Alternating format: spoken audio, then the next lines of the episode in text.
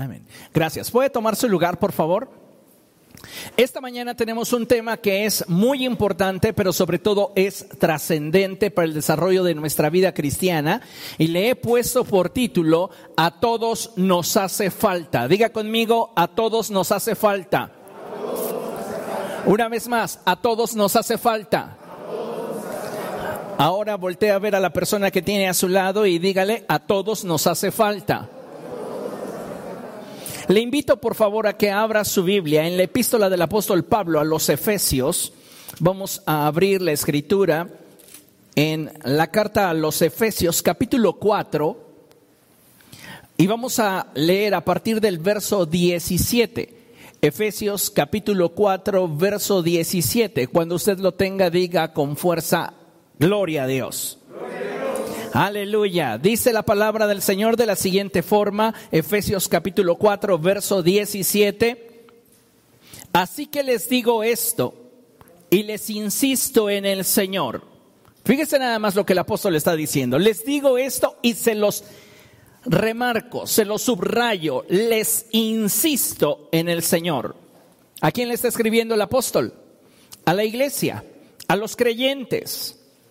Pero el apóstol desea que los creyentes tengan algo muy claro y es que él desea que no vivan más con pensamientos frívolos como los paganos. A causa de la ignorancia que los domina y por la dureza de su corazón, estos tienen oscurecido el entendimiento y están alejados de la vida que proviene de Dios. Han perdido toda vergüenza se han entregado a la inmoralidad y no se sacian de cometer toda clase de actos indecentes. A través de esta porción de la escritura, pareciera que la intención del apóstol Pablo es que la iglesia abra bien sus ojos y se mantenga alerta teniendo una actitud correcta en la recta final de los tiempos. ¿Está consciente usted, amado hermano, de que estamos viviendo la recta final de los tiempos de la iglesia? En otras palabras, el periodo de la iglesia está llegando a su fin. La iglesia no estará para siempre en la tierra, tal y como hoy la percibimos. El periodo de la iglesia está llegando a su fin. Y necesitamos, como pueblo de Dios, tener una actitud correcta en esta recta final de los tiempos.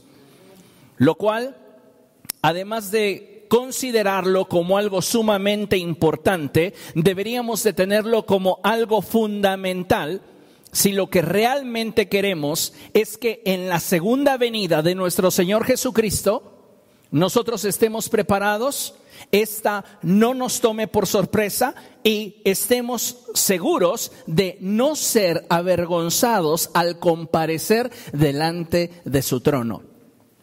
El apóstol Pablo escribe algo como esto, porque es necesario que todos comparezcamos ante el tribunal de Cristo. Todos en algún momento vamos a estar delante del trono de Dios. La pregunta obligada es si nosotros estamos preparados para ese encuentro. Si nosotros estamos trabajando en nuestra vida personal, íntima y espiritual para poder presentarnos delante del Señor y no tener ese temor de en ese momento ser avergonzados. ¿Por qué le menciono esto? Porque vivimos en una sociedad que frenéticamente corre tras sus impulsos. Cada cual, como lo describe el profeta Isaías, se ha apartado por su camino. Y al parecer, pareciera que en pleno siglo XXI un alto porcentaje de personas que en su momento se proclamaron como hijos de Dios y confesaron ser parte de la iglesia, hoy le han dado la espalda al Señor y han perdido su primer amor.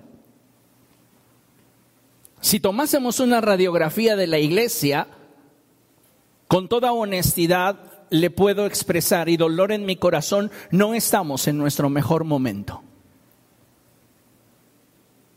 La iglesia no está atravesando por su mejor etapa. porque el corazón de muchos se ha tornado duro.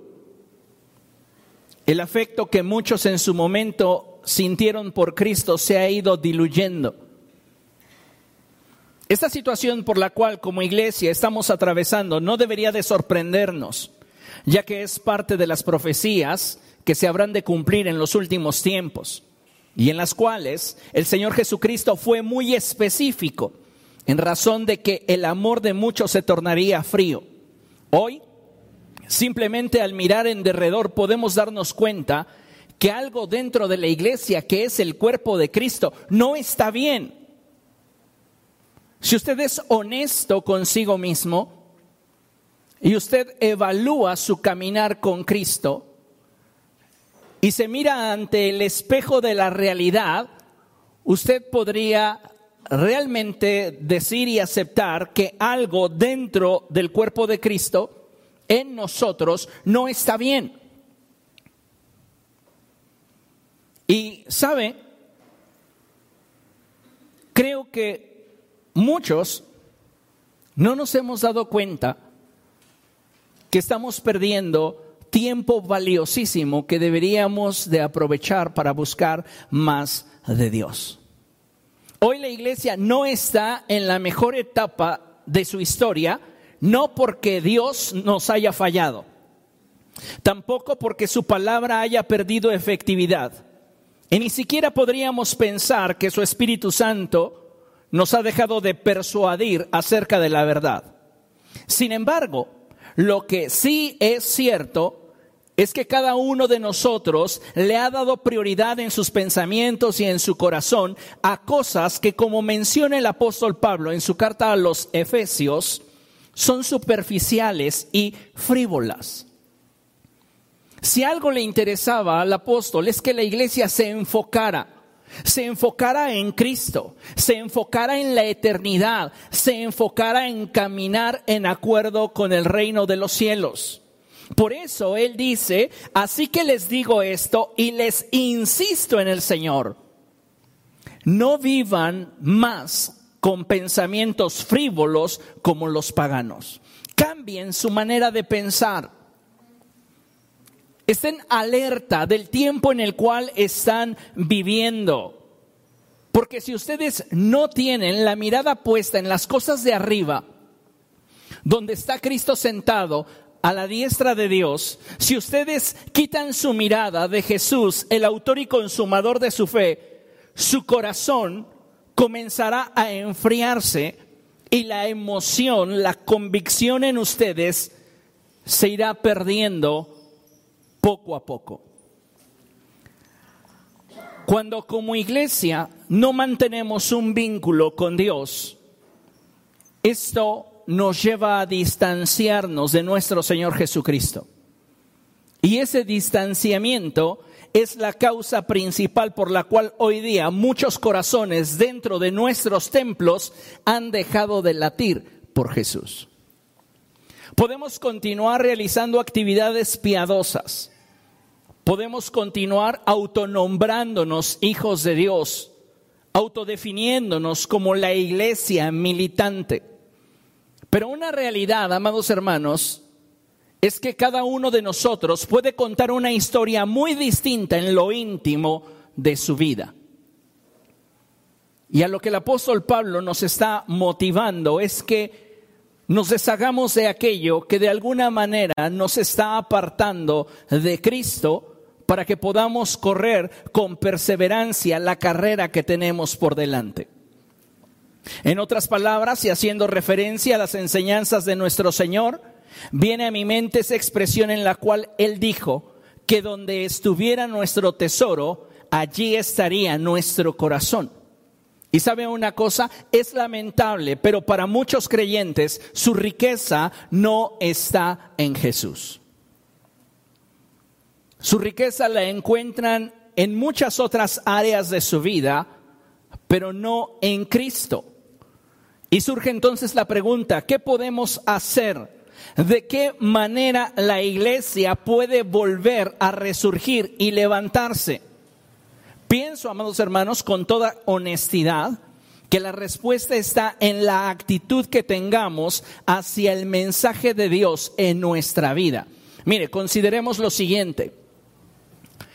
Si como cristianos habremos de volvernos a Dios y buscar que Él se manifieste en nuestra vida, debemos hacerlo de todo corazón. ¿Recuerda cuando la escritura dice, me buscarán y me encontrarán cuando me busquen de todo corazón? Bien, si como cristianos sabremos devolvernos a Dios, pues que sea de veras. Si nos vamos a volver al Señor, vamos a hacerlo en serio y busquemos que Él se manifieste en nuestra vida. Pero para que esto suceda, debemos hacerlo de todo corazón.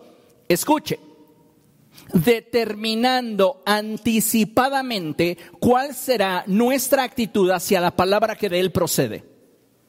Recuerda que hace un momento le mencioné la expresión distanciamiento con Dios.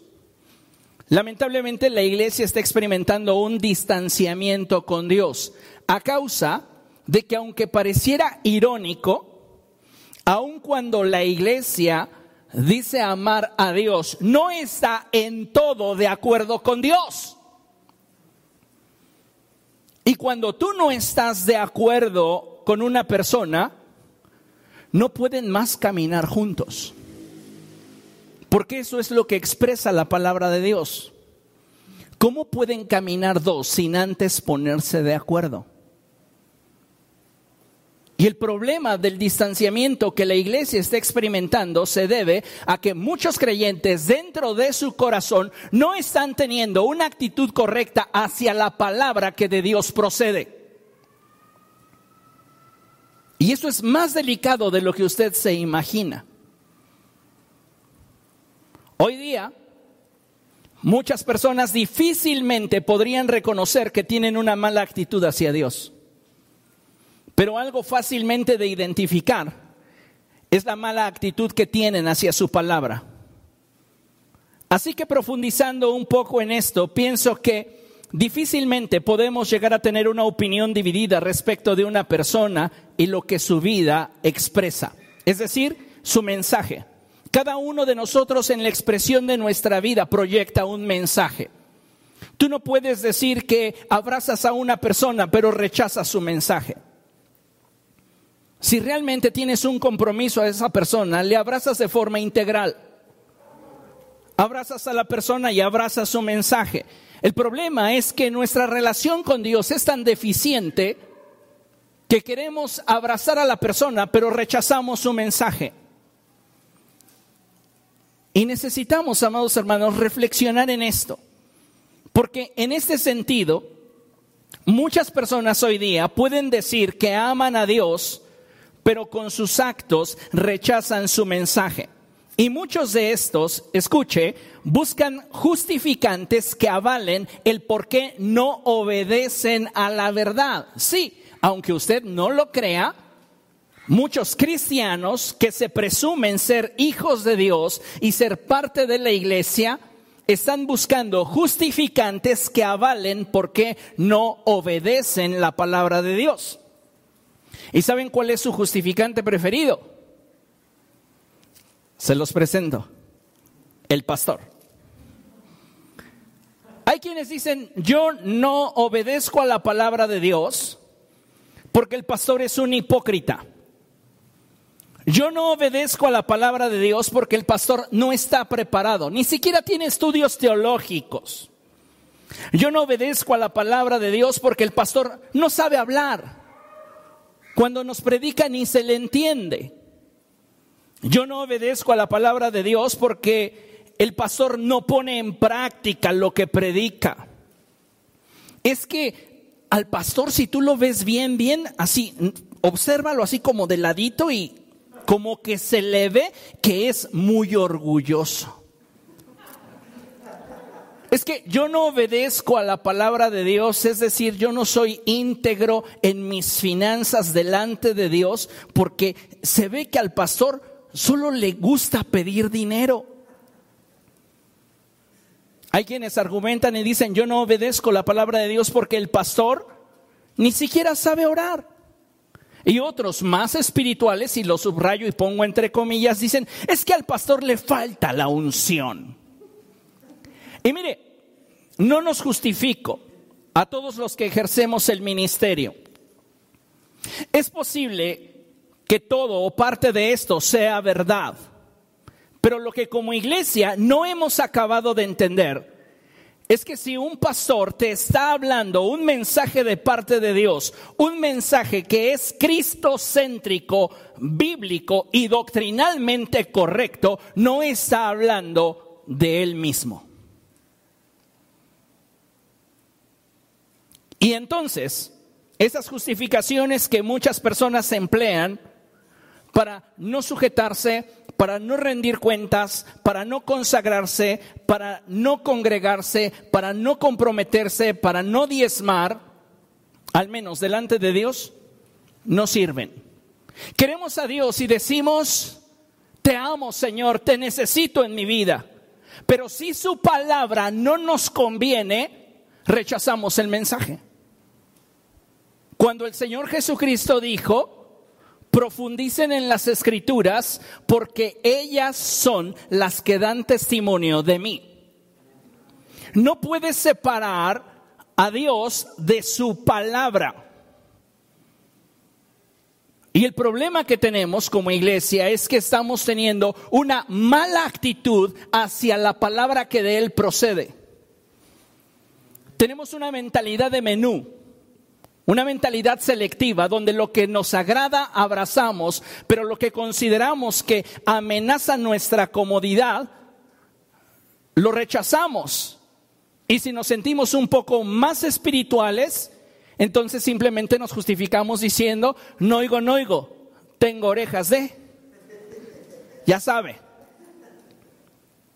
Hacemos los que no escuchamos, hacemos los que no supimos, y muchas veces la iglesia está resistiendo a la voluntad de Dios.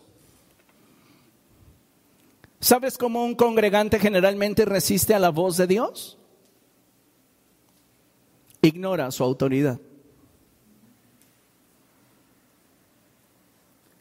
Y muchos cristianos están teniendo una mala actitud hacia la palabra que de Dios procede porque tienen un concepto equivocado acerca de la persona que los liderea.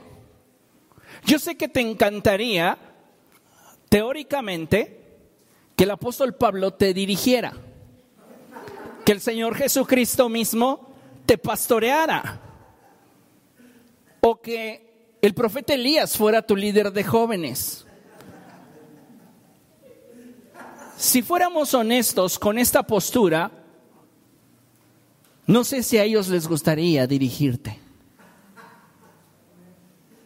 Porque imagínate una persona como tú que resiste la autoridad constantemente y que desafía a sus líderes bajo la tutela de Elías. O llegas temprano al ensayo o que caiga fuego del cielo sobre de ti.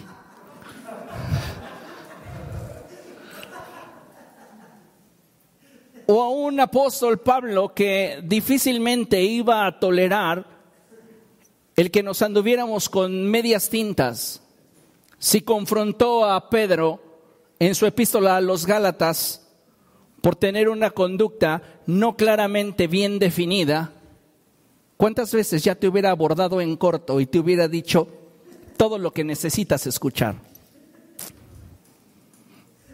Diga conmigo, tal vez el pastor que tengo no sea el mejor, pero al menos me conviene.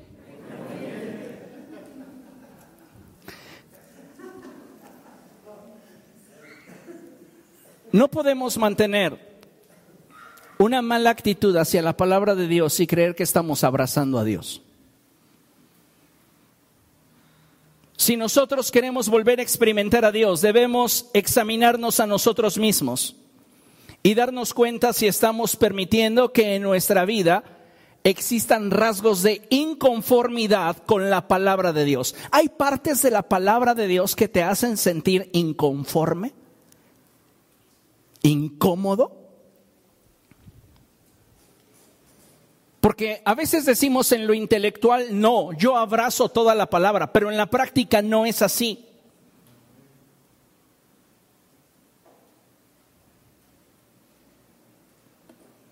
¿Cuántas porciones de la escritura puede ser que si estuviera en nuestra posibilidad borrar, quisiéramos borrarlas?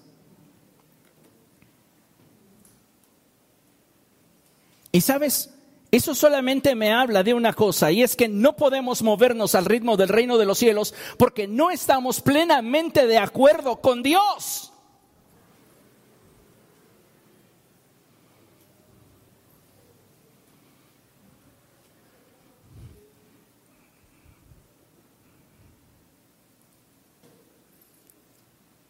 Muchas veces entre nosotros estamos solapando algún tipo de rechazo hacia el mensaje de la palabra de Dios. Y sabes, si tú estás descubriendo que en tu vida hay cierto grado de inconformidad, incomodidad o rechazo hacia el mensaje de la palabra de Dios, creo que debes darte cuenta que eso que te incomoda, eso que te molesta, es solo la punta del iceberg de todo aquello que necesitas derribar en tu vida. Siendo honestos, el Señor Jesucristo dijo, no he venido a traer paz a la tierra, sino espada. Y muchos de nosotros quisiéramos vivir como muchos de los reyes de Israel vivieron por un lado amando a Dios, pero por otro lado no tocando los lugares de adoración pagana. Y dice la escritura de muchos de los reyes de Israel que fueron rectos delante de Dios, no obstante, no derribaron los altares paganos. Y es que aun cuando eran sinceros en su búsqueda de Dios, no estaban completamente de acuerdo con Dios. Yo creo que la iglesia hoy necesita venir a un reencuentro con Dios a fin de poder descubrir el corazón de Dios y entonces que nuestros caminos, nuestros pensamientos se alineen con los caminos y los pensamientos de Dios. Sus caminos son más altos que los nuestros y sus pensamientos de la misma manera son más altos que los nuestros. Hay un pasaje muy hermoso en la escritura, el cual debería despertar nuestro deseo por volvernos a Dios. Y este pasaje, amados hermanos, habla precisamente de la parte que comienza a fallar cuando la relación entre Dios y nosotros comienza a tornarse fría e indiferente. Y te hablo de tu corazón. En Ezequiel capítulo 36, versos del 26 al 27, dice la palabra del Señor lo siguiente. Les daré un nuevo corazón y les infundiré un espíritu nuevo. Les quitaré ese corazón de piedra que ahora tienen y les pondré un corazón de carne. Infundiré mi espíritu en ustedes y haré que sigan mis preceptos y obedezcan mis leyes. Tremenda palabra de Dios. ¿Cuál es nuestro ahora de acuerdo a este pasaje? Nuestro ahora es que tenemos un problema y el problema radica dentro de nosotros, está en nuestro corazón. Tenemos un corazón de piedra y eso hace que exista un distanciamiento entre Dios y nosotros. No podemos sentirlo, no podemos movernos en acuerdo con Él porque nuestro corazón no late al mismo ritmo que el de Él. Y necesitamos un cambio en nuestra vida. A todos nos hace falta un cambio en nuestra vida. A todos nos hace falta un encuentro con Dios. En esta porción de la escritura, la palabra de Dios nos habla sobre el lugar donde se origina el problema que hay entre Dios y nosotros. ¿Usted se imagina en algún momento reconocer y aceptar que hay un problema entre Dios y usted? La gran mayoría de nosotros no lo reconoceríamos con facilidad.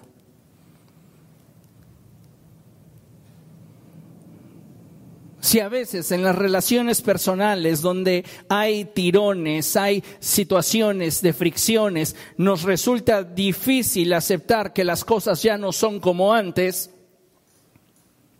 ahora imagínese dentro de la perfección de Dios, pues no, todo está perfecto. ¿Estás seguro? Sí, yo le amo más que nunca, aunque no esté de acuerdo con él y no le obedezca y realmente haya palabras de él, expresiones de él que me molesten, pues yo creo que estamos bien. ¿En serio?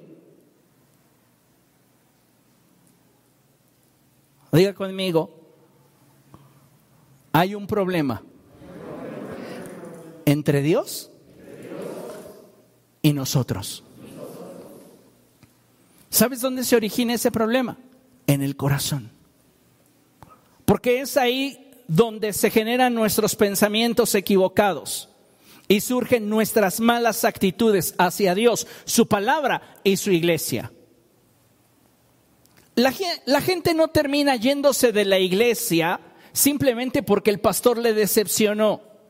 La gente no termina yéndose de la iglesia simplemente porque la palabra le ofendió. El problema comenzó separándose de Dios.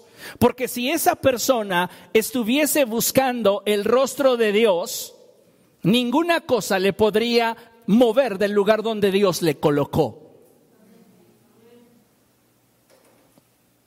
El punto aquí es que, como mencioné anteriormente, estamos buscando justificantes que avalen nuestras malas actitudes el lugar donde comenzamos a generarnos un prejuicio acerca de Dios. Y déjeme decirle esto con toda honestidad.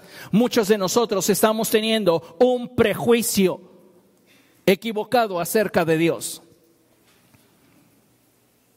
Y muchas veces comenzamos a alimentar emociones equivocadas hacia aquel que aunque no lo entendamos así, siempre nos ha amado fiel e incondicionalmente. Aunque tú no lo entiendas de esta manera, aunque tú no lo veas de esta forma, Dios nos ha amado de una manera fiel e incondicional. Y déjame compartirte un poco de mi vida. Estoy seguro que muchos de ustedes o algunos de ustedes ya han escuchado parte de mi testimonio. Pero quiero comenzar diciéndote que yo llegué a los pies de Dios furioso, molesto, ofendido. Mi vida sin Dios, antes de haber tenido ese encuentro con Jesús, en mi opinión era muy buena. Tenía todo lo que yo hubiese querido. A la edad de 17 años tenía un auto propio, muy reciente, tenía un trabajo que me daba a ganar lo que yo quisiera y tenía una vida frívola, vana, superficial. Y para mí todo era fácil. Hablar de cantidades no era algo que me impresionara. Sin embargo, un día Dios determinó que las cosas en mi vida cambiaran. Y hoy entiendo que Él tenía un plan para mí. Pero en ese momento yo recuerdo que cuando pareciera que las compuertas de los cielos se cerraron para mí, que perdí ese esa fuente de ingreso económico, financiero, y comencé a verme inmerso en muchísimos problemas personales e íntimos, en mi corazón comenzó a gestarse una idea equivocada acerca de Dios. En mi interior comenzó a surgir un resentimiento hacia Dios. Vamos, yo nací dentro de una familia cristiana. Toda mi infancia se me enseñó que Dios era amor. Toda mi infancia se me enseñó que Él era bueno. Y en ese momento de mi vida yo estaba experimentando todo lo contrario porque lo que estaba viviendo no iba de acuerdo con lo que yo quería. Comenzó a surgir dentro de mí emociones de resentimiento hacia Dios. Y yo puedo hoy aceptar y reconocer que en alguna etapa de ese proceso en mí, no solamente rechazaría cualquier idea procedente de Dios, sino que también en mí había un odio hacia Él. Porque yo en mi entendimiento y en mi formación espiritual sabía que ninguna situación podía acontecernos si no hubiese sido permitida por Él. Así que el único responsable de la situación que yo estaba viviendo en ese momento era Él. Y Él era culpable de mi infelicidad. Él era culpable de la situación que yo estaba enfrentando. Y tal vez tú has estado atravesando por momentos difíciles, enfermedad, escasez, tristeza, una separación emocional, situaciones que duelen y que calan realmente en lo hondo. Y tal vez en algún momento ha estado surgiendo dentro de ti ese sentimiento en el cual tú llegas a pensar, bueno, es que si realmente Dios me amara, Él cambiaría mis circunstancias. Y esos pensamientos equivocados comenzaron a surgir dentro de mí. Pero recuerda, yo tenía una formación espiritual. Y en esa formación espiritual se me enseñó que Dios inclina su oído a la oración. Así que me envalentoné y orgullosamente comencé a ir a buscar a Dios en oración. Yo no quería caminar con Él, yo no quería establecer las paces con Él, yo quería decirle en su cara lo que yo sentía y cómo me sentía ofendido por lo que Él estaba haciendo en mi vida. Has hecho mi vida pedazos. Eres injusto. No eres bueno. Y comencé a ir a ese lugar, cerraba mi habitación, doblaba mis rodillas y comenzaba a reclamarle a Dios todo lo que yo sentía y todas aquellas cosas en las cuales yo no estaba de acuerdo con Él.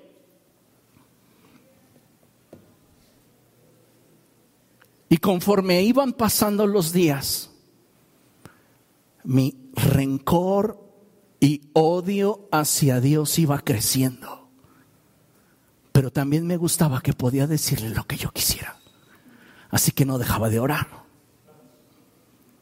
Y volví a otra cita. El siguiente día a verlo, cerraba mi puerta y comenzaba a hablar con él sin darme cuenta que él cada día me iba acorralando. Y recuerdo una tarde en la cual estaba muy molesto. Menos de 18 años. En aquel entonces me quedé con una deuda de cerca de 200 mil pesos. La presión, el sentir que las cosas no tenían sentido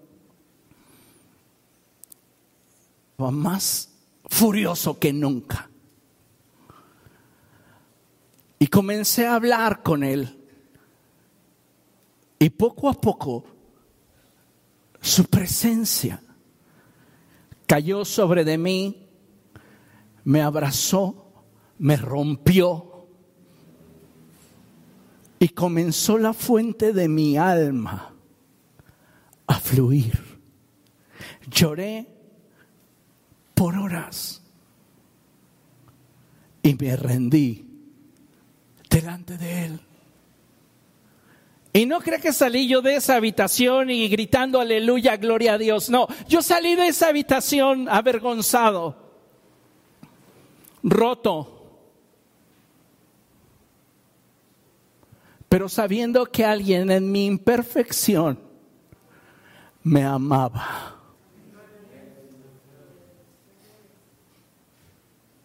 Nada en tu vida puede tener más impacto en lo íntimo de tu corazón como un encuentro a cara descubierta con Dios.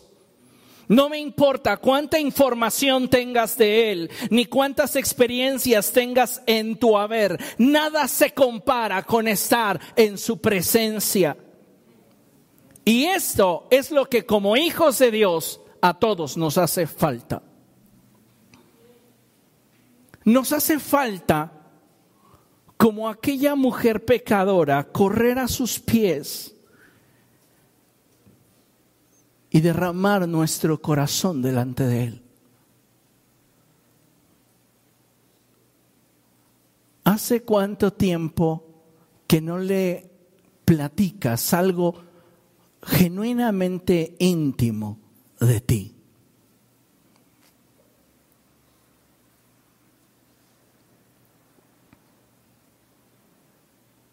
Las relaciones que se dan por hecho se mueren. ¿Para qué le digo si él ya lo sabe? Es más, dice la palabra del Señor que aún la palabra no está en mi boca y Él ya la conoce toda. Lo estás dando por hecho. No estás cultivando la relación, no estás procurando la relación.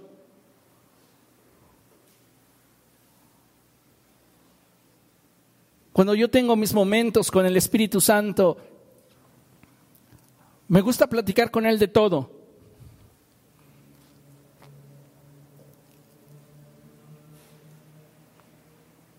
Y una de las cosas que he descubierto y que me han ayudado en mi caminar es que mientras más honesto eres con Él, más paz encuentras en tu corazón.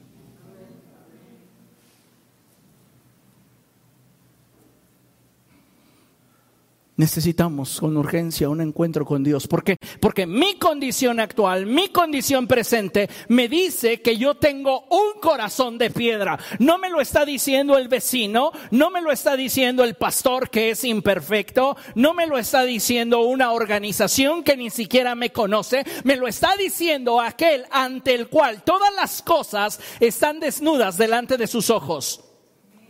Y Él te está diciendo, tienes un corazón de piedra. Y no me interesa si no estás de acuerdo conmigo. El que no estemos de acuerdo con Dios en algo no debilita para nada su argumento, no lo invalida. Porque Él es la verdad y la vida. Entonces, si Él, examinando nuestro corazón, nos dice, tienes un corazón de piedra y quiero quitártelo y darte un corazón nuevo para infundir mi espíritu en ti y que entonces sigas mis preceptos y obedezcas mis leyes, cuando esto suceda, no hablo hipotéticamente, te hablo de acuerdo a la experiencia que tuve. Sabrás hacer cuentas para honrar a Dios. Sabrás obedecer. No te pesará obedecer. ¿Por qué no ofrendamos? No porque no nos alcance porque en esa porción no estamos de acuerdo. ¿Por qué? Es mi dinero. ¿Por qué diezmar? Mejor coopero. ¿Sabe que diezmar y cooperar no es lo mismo? ¿A qué apunta el diezmo? ¿Eh? No a una ciudad en Asia. Al 10% de la bendición que Dios te ha dado para honrarlo. ¿Sí saben eso? Y una cooperación podría compararse al 2% de lo que en realidad ganas. Que tú lo pongas en el sobre de diezmo o lo llames diezmo, eso no lo hace diezmo. ¿Entiendes lo que te estoy diciendo? ¿Y sabes por qué hacemos eso? Porque no estamos de acuerdo con Dios. Pero no puedo decir que lo amo y que quiero estar en plena comunión con Él cuando estoy rechazando la esencia de lo que Él es.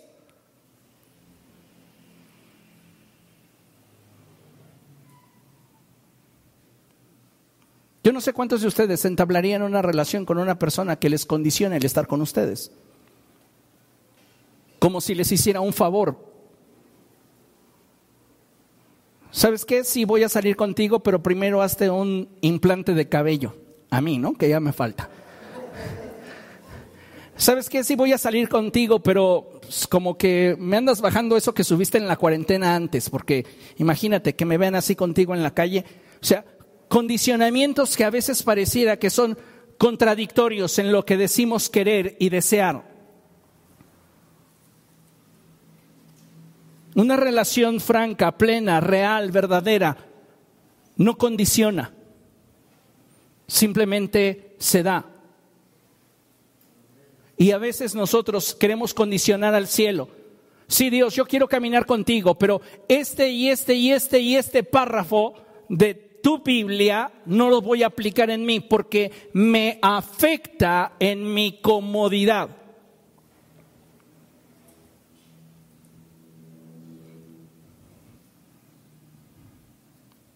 Necesitamos un cambio de mentalidad. Y mire lo que dice la escritura. Vamos con el profeta Ageo. Y el profeta Ageo en el capítulo 1, versos del 3 al 7 dice lo siguiente. Antes de leer el pasaje, vamos a leer lo que tengo proyectado aquí en la pantalla. Y dice así. Muchas de las formas en las cuales actuamos son el vivo reflejo de lo que gobierna nuestro corazón. Si no reconocemos que hemos actuado mal, escucha, nada cambiará en nuestra vida. No tengo problema en que tú no reconozcas que estás mal. No tengo problema y déjame decirte que aparentemente nada va a cambiar si tú no cambias. ¿Ok? Nada cambiará en nuestra vida si no reconocemos que hemos estado actuando mal. Pero no pensemos que todo se quedará igual. ¿Por qué? Porque mientras que más tiempo pasemos sin reconocer nuestros errores delante de Dios, la distancia que nos separa de Él se hará cada vez mayor.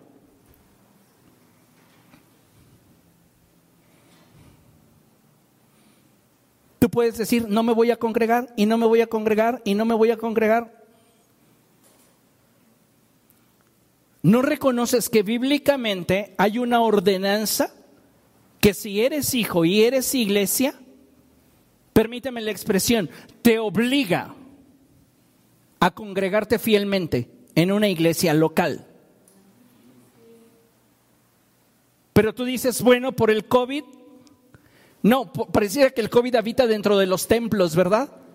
Pero no en los supermercados, no en el lugar de trabajo, no en el transporte público. El COVID es más cristiano que tú pasa más tiempo en la iglesia que tú. no, yo no voy a la iglesia porque ahí está el COVID. ¿Ah? ¿Se dan cuenta? El COVID está bien santificado en los templos. Pero en los cines no, en los bares no, en las discotecas no. En fin. Muchas de las formas en las cuales actuamos son el vivo reflejo de lo que gobierna en nuestro corazón. Si no reconocemos que hemos actuado mal, nada cambiará en nuestra vida. No vamos a poder profundizar en la relación, pero tampoco pensemos que todo se quedará igual. La vida fluye, el tiempo pasa, las cosas cambian. Y cuando una relación no se alimenta, momento a momento, el distanciamiento se incrementa. Y esto sucede exactamente entre Dios y nosotros si no reconocemos nuestra condición delante de Él. Podemos continuar bajo el argumento de, es que yo te amo. Eso me hizo recordar a mi hijo José, ahora con sus clases en línea. Y las primeras veces que le tocaba estar en clase, le tocó chancla. Y cuando ya sabía que le iba a tocar, su argumento era, yo te amo, mamá. Él sabe que de esa manera lo que se merece se reduce. ¿Y cuántos de nosotros estamos muchas veces tomando actitudes en las que pareciera que queremos un vínculo con Dios, pero no completo, no total? Y poco a poco nos vamos separando de aquel que desea lo mejor para nosotros. Vamos a abrir la escritura, vamos a Ageo, libro del profeta Ageo.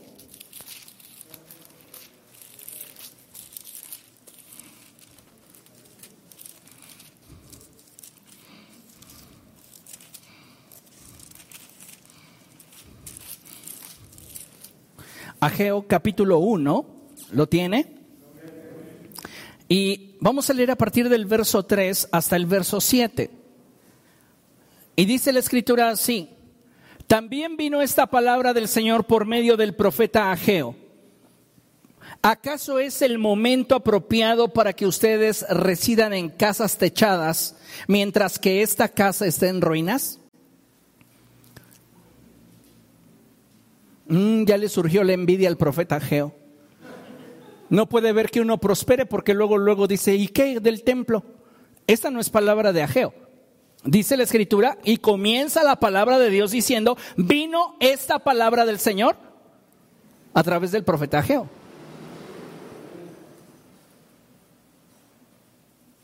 El problema es que nuestro corazón se ha endurecido tanto que muchas veces, lejos de descubrir a Dios en cada expresión, en cada pasaje de la escritura, en cada experiencia, nos quedamos con lo superficial de aquello que lo emite o de aquello de donde procede. Y no, dice la palabra del Señor, ¿acaso es el momento apropiado para que ustedes residan en casas techadas mientras que esta casa está en ruinas? Así dice el Señor Todopoderoso. Lea conmigo reflexionen sobre su proceder. Verso 6 dice, ustedes siembran mucho, pero cosechan poco, comen, pero no quedan satisfechos, beben, pero no llegan a saciarse, se visten, pero no logran abrigarse, y al jornalero se le va su salario como por saco roto. Verso 7, leamos juntos. Así dice el Señor Todopoderoso, reflexionen sobre su proceder. Dios está diciendo, ¿quién es tu prioridad en esta vida? ¿Soy acaso yo tu prioridad o tienes otras prioridades? ¿Consideras que este tiempo, esta recta final de los tiempos, es tiempo para que tú tengas como prioridad lo temporal y te olvides de lo que es eterno? Reflexiona sobre tu proceder. No te está yendo bien en la vida, las situaciones en torno a ti parecen cada vez estrecharse más, ha golpeado la enfermedad tu cuerpo, ha golpeado la escasez tu vida, hay situaciones difíciles en torno a ti, pero lejos de buscarme, has endurecido tu corazón y no quieres reconocer que hay un problema entre tú y yo a causa de la dureza que hay en tu corazón. Reflexiona sobre tu proceder.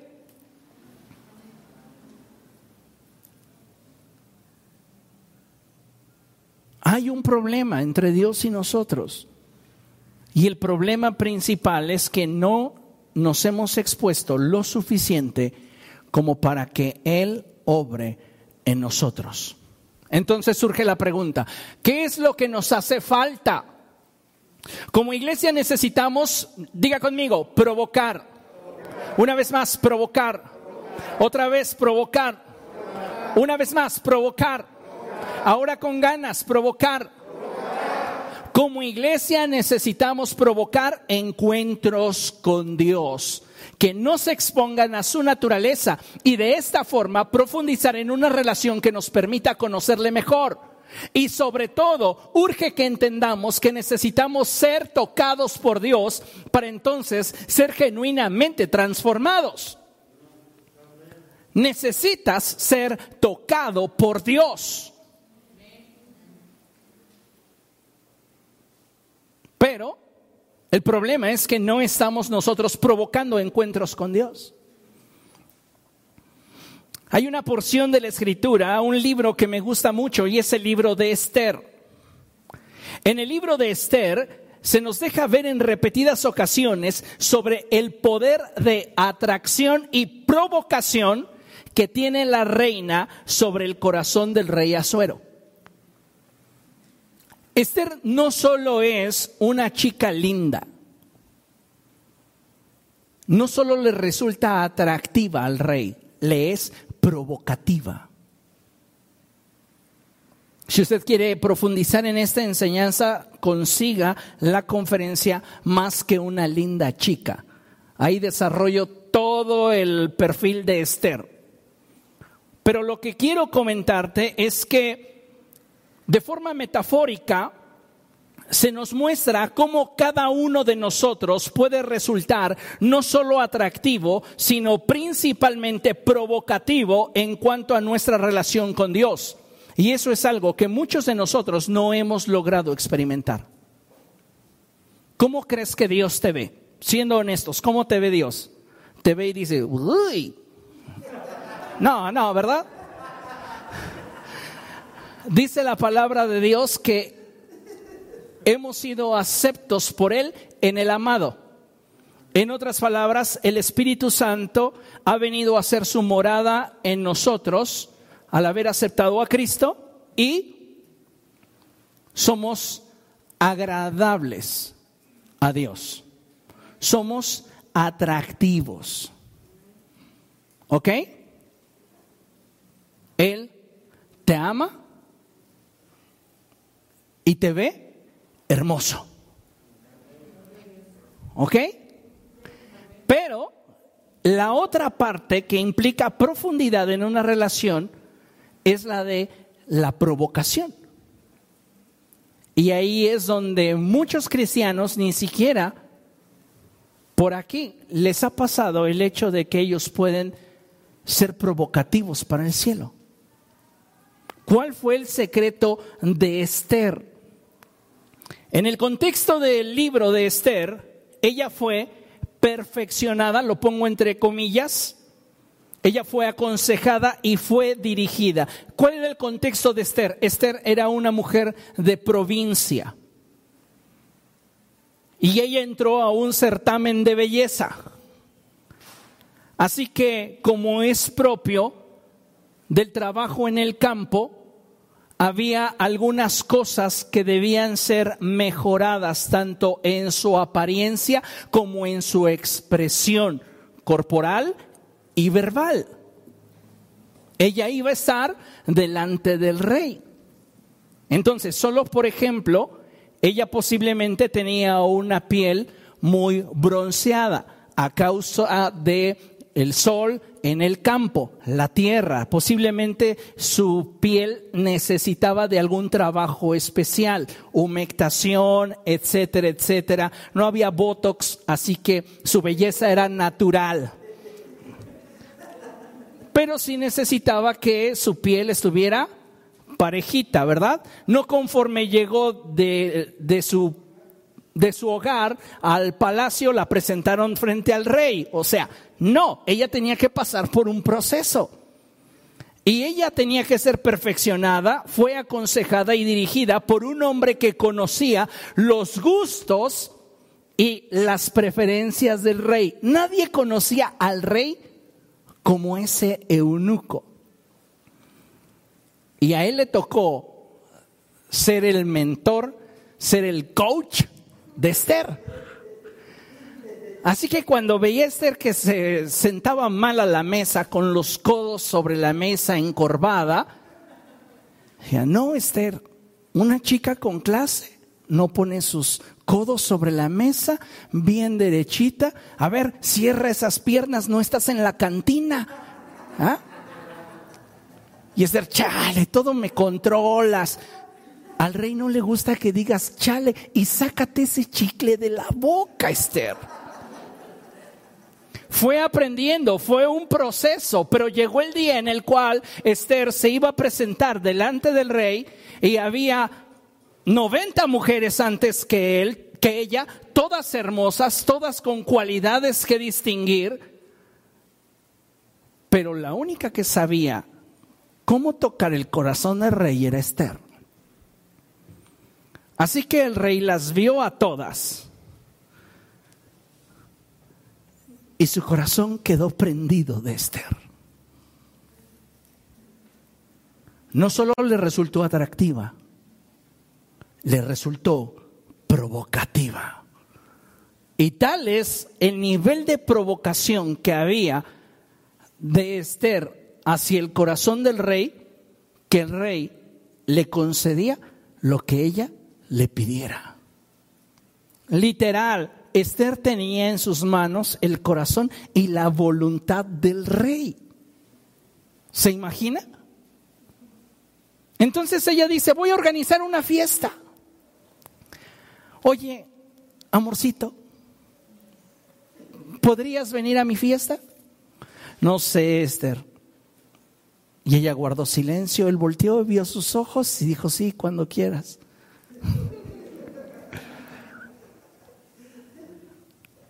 Tal día, va, ahí estoy. Llegó el rey. Ese día no pasó nada. Y Esther le dijo, si me he ganado tu corazón, si me he ganado tu confianza, por favor ven nuevamente. Y el Esther, conoces mi agenda.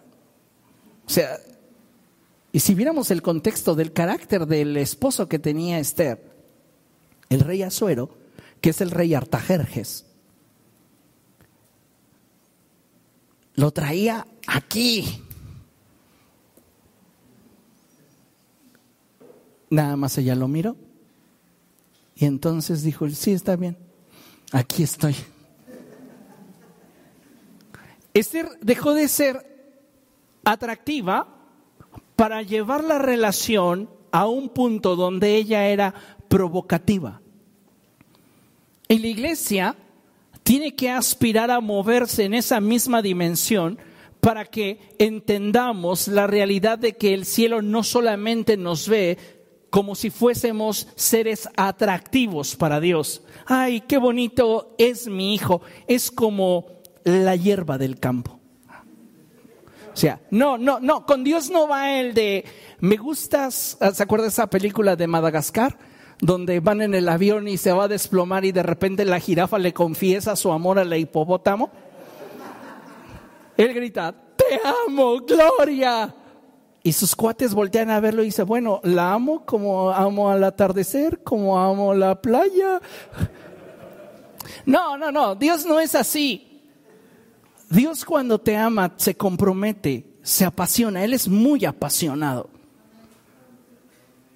Entonces, encontramos en ese cuadro a Dios viendo a la iglesia no como ve al resto de su creación. Hay una distinción entre la iglesia y el resto de su creación. Pero ¿qué es lo que puede hacer que la iglesia se vuelva realmente provocativa para el cielo? Y la respuesta más sencilla es da fruto. El fruto es lo que nos hace provocativos al cielo. Pero tú no puedes dar fruto si tienes un corazón de piedra. No puedes dar fruto si tienes un corazón endurecido, si no estás caminando con Dios, si no estás abrazando todo el consejo de Dios.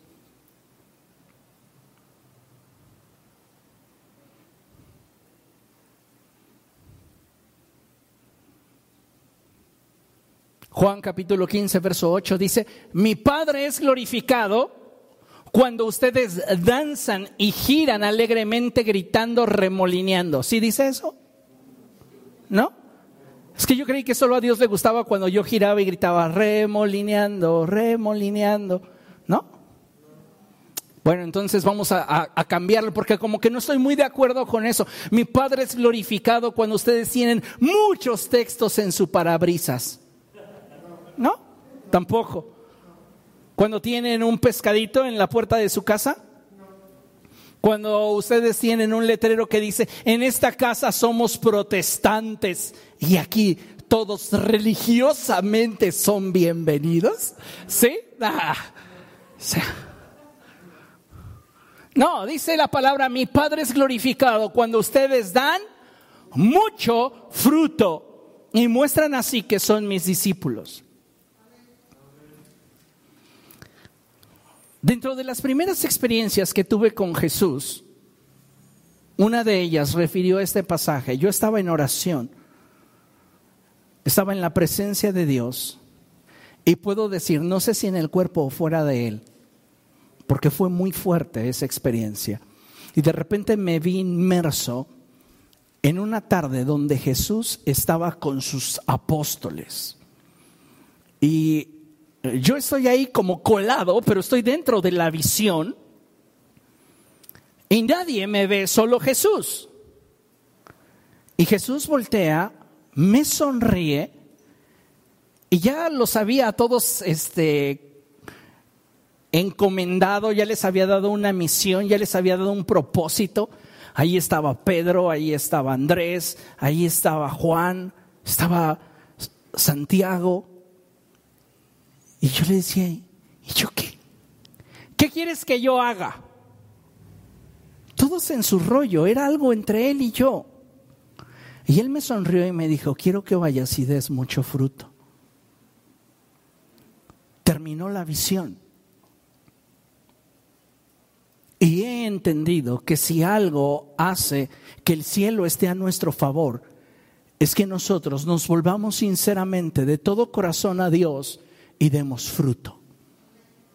Un fruto que lo glorifique. Un fruto que le muestre al mundo que tenemos un compromiso con Cristo. Porque si tú te das cuenta, entre los seguidores y los discípulos hay diferencias. Y la principal diferencia es grado de compromiso. Entonces, ¿qué es lo que Dios está esperando de nosotros? Que nos comprometamos más. De esa manera nosotros vamos a poder dar ese fruto que nos vuelva provocativos. ¿Comprende? Necesitamos dar fruto. Hay un pasaje en la escritura que me da esperanza y que en los peores momentos de mi vida ha sido como un salvavidas. Ha sido como un faro en la oscuridad que me ha mostrado que la misericordia y el amor de Dios no tiene límite. Y que aún en medio de mi flaqueza o debilidad, Dios puede llevarme a nuevas alturas. Pero ¿qué es lo que necesito? ¿Qué es lo que nos hace falta a todos? Buscarle, exponernos a Él y dejar que su Espíritu Santo obre en nuestra vida. Ese pasaje que le menciono es este, Oseas. Oseas capítulo 6, verso 3 en la Reina Valera versión 60, dice la escritura de la siguiente manera, y conoceremos y proseguiremos en conocer a Jehová. Conoceremos y proseguiremos en conocer a Jehová. Me encanta esta porción porque te habla de cómo una relación va profundizando, porque no es que conozcas a una persona, es que profundices en conocerle más cada día. ¿Me explico? Entonces, cuando existe, cuando hay un vínculo, una relación vigente, no nos conformamos con lo que sabemos, queremos más. Ahora, la pregunta obligada es si tú quieres más de Dios. Dice el profeta Oseas, y conoceremos y proseguiremos en conocer a Jehová, como el alba está dispuesta a su salida. Y vendrá a nosotros, lea conmigo, y vendrá a nosotros como la lluvia, como la lluvia tardía y temprana. Diga conmigo, Dios quiere que dé fruto. Pero si tengo un corazón de piedra, no podré darlo. También en eso Dios nos da esperanza. Porque no debemos de pensar simplemente que Él va a meter su mano a nuestra vida y va a cambiar nuestro corazón. Ese día que yo salí de esa habitación en la cual tuve ese encuentro con Dios, salí avergonzado, salí derrotado, salí roto. Pero el proceso apenas comenzaba. Entonces Él envió a mi vida su lluvia temprana y su lluvia tardía. La lluvia temprana en el campo tiene una función y es la que prepara la tierra para la semilla que habrá de ser sembrada. ¿Sabes por qué muchos cristianos vienen, escuchan la palabra, salen y en lugar de reflexionar sobre el mensaje que les fue predicado y hablar de él, dicen, ¿te diste cuenta que ahora el pastor se tardó demasiado? ¿Te diste cuenta que el pastor traía una agujeta desabrochada en su zapato derecho? ¿Te diste cuenta que... Y se enfocan en todo menos en lo que Dios les estuvo hablando. Porque su corazón es semejante a un terreno junto al camino, donde cae la semilla y las aves del cielo vienen y se comen la semilla, porque está un terreno no trabajado, un terreno duro. Entonces, la lluvia temprana de Dios hace que la tierra de tu corazón esté lista para que cuando la semilla de la palabra de Dios sea sembrada en ti, ésta pueda dar fruto. Comienza a germinar la semilla comienza a crecer la planta, comienza a crecer el árbol. Y llega un momento donde va a requerir de un reencuentro con el agua para llevar su potencial al máximo. Y esa es la lluvia tardía. Lo que la palabra de Dios nos está diciendo es que si nosotros nos comprometemos en una relación que involucre un ciclo de relación entre Dios y nosotros, Él se compromete a suplir todo lo que en nosotros haga falta para que la semilla que sea sembrada en nosotros crezca y logremos llegar al punto en el cual demos fruto y nos convirtamos en una iglesia provocativa para el cielo. ¿Sí lo entendió? No pareció. Ok, pero de eso se trata establecer un vínculo con Dios para que su lluvia temprana y tardía venga sobre nuestra vida y ablande la dureza que pudiera haber en nuestro corazón. Y entonces Él ponga en nosotros de su espíritu para que el proceso de transformación se dé en nuestra vida de una manera poderosa. ¿Se imagina usted dando fruto? ¿Cuántos cristianos dentro del cuerpo de Cristo, que es la iglesia, no dan fruto? Son estériles. Y no tiene que ver con dónde fueron plantados. Si es una iglesia pequeñita, si es una mega iglesia, eso no tiene nada que ver.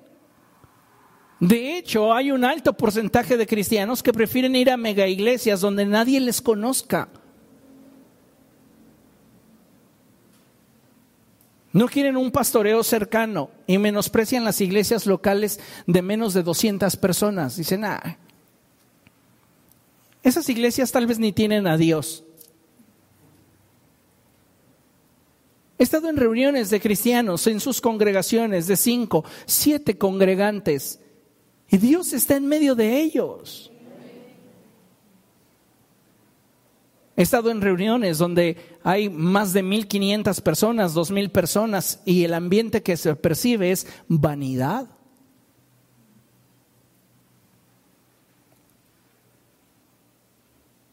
Lo que Dios desea es que todos demos fruto. Un fruto que trascienda para vida eterna. Y necesitamos, amados hermanos, entender que sin la intervención del Espíritu Santo no vamos a poderlo hacer. A todos nos hace falta un encuentro con Dios que transforme nuestra vida, que nos vuelva provocativos, para que cuando tú dobles tus rodillas, para que cuando tú abras tu Biblia, para que cuando tú digas, Padre, en ese momento la presencia de Dios sea algo tangible en tu corazón.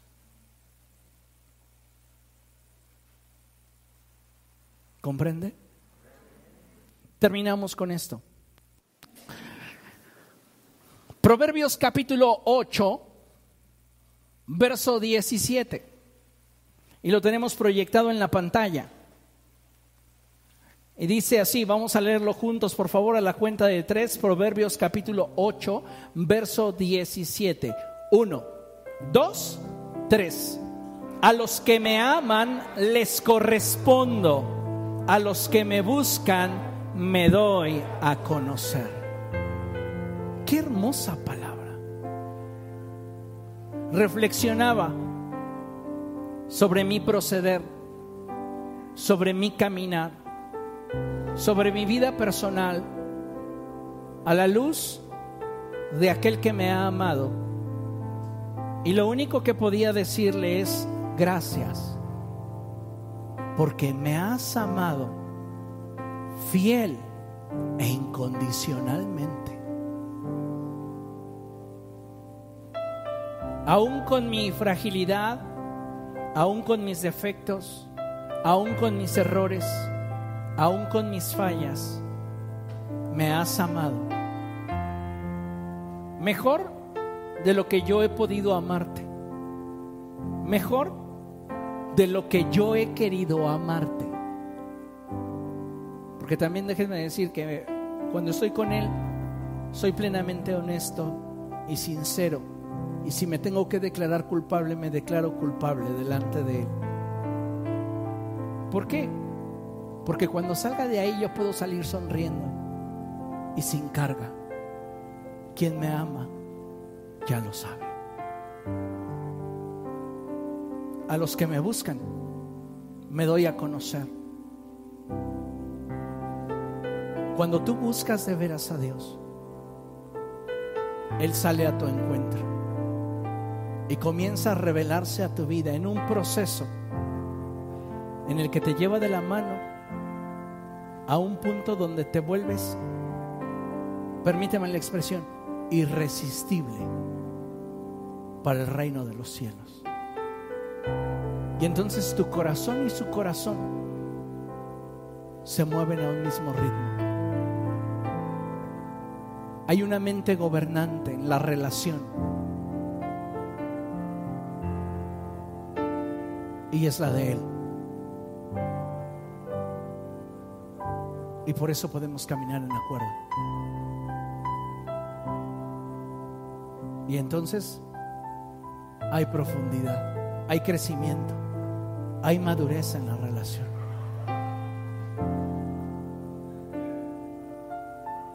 Amén. Vamos a buscar más de Dios, vamos a procurar día a día tener un encuentro con Él. Vamos a orar, cierre sus ojos así como está. Tal vez usted como yo.